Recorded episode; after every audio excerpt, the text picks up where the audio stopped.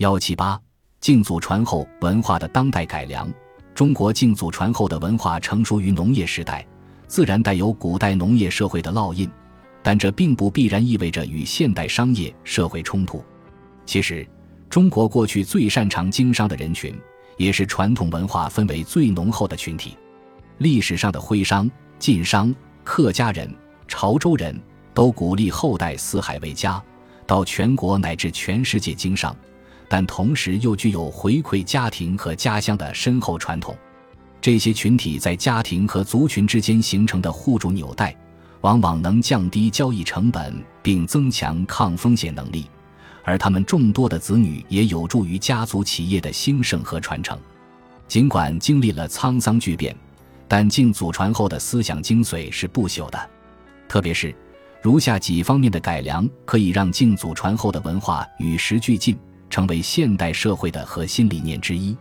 在古代，光耀门楣指的是家人中有出任朝廷官吏而光宗耀祖，这种认可与科举制度不无关系。但现代社会远比过去复杂且多元，影响社会进程的除了政治因素，还有商业、科技、文化方面的影响。因此，将敬奉对象由为官者扩展到商业、科技、艺术等各个领域的杰出人士。在现代社会中，更能起到激励后人的功效。先祖敬奉过去往往与父权联系在一起，这种联系也许源自古代男性在农业生产中的作用。但在男女平等的现代社会，同时敬奉母系和父系先祖才更合理。这样既认可了母亲在繁衍上更多的付出，也强调了父亲在养育上的责任。同时，敬奉父系和母系先祖也可以得到基因测序上的对应。外染色体只通过父系传播，而线粒体只通过母系传播。姓氏上，儿随父和女随母可与这种特性对应。从生物遗传角度来看，每个人的先祖都构成一个倒置的二叉树，每往上回溯一代，先祖的数量增加一倍。比如，上一代是母亲和父亲两人，在上一代是外婆、外公、爷爷、奶奶四人。虽然同代的先祖对后代的基因贡献大致相同，但不管是父系还是母系传承，分别只是这个树形结构中的两条单线，相当于在同代先祖中只取其中一位，而忽略同代的其他先祖。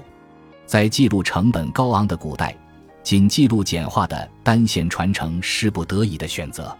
但在信息化的当代，记录未来完整的遗传结构丝毫不成问题。而基因测序也为重构过去的组员结构提供了技术可能。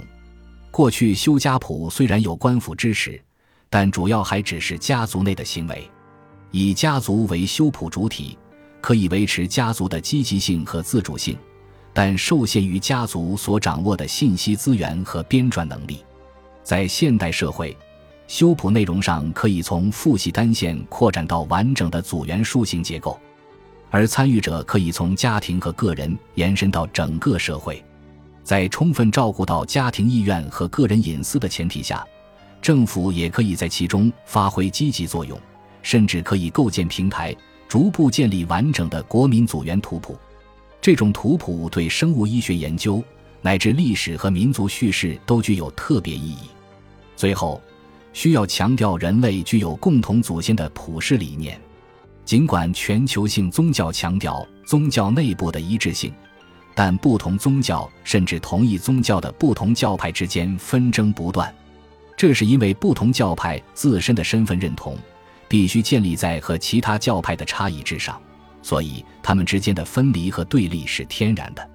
而先祖敬奉则可以使用于建立更广泛的认同，提升人类基于共同起源的天然亲近感。促进人类命运共同体观念的形成，这一点也为现代基因测序证据所支持。如果在基因上同时追溯父系与母系祖先数，几乎所有中国人都能在千年尺度上找到共同的祖先，而世界上绝大部分人都能在万年尺度上找到共同的祖先。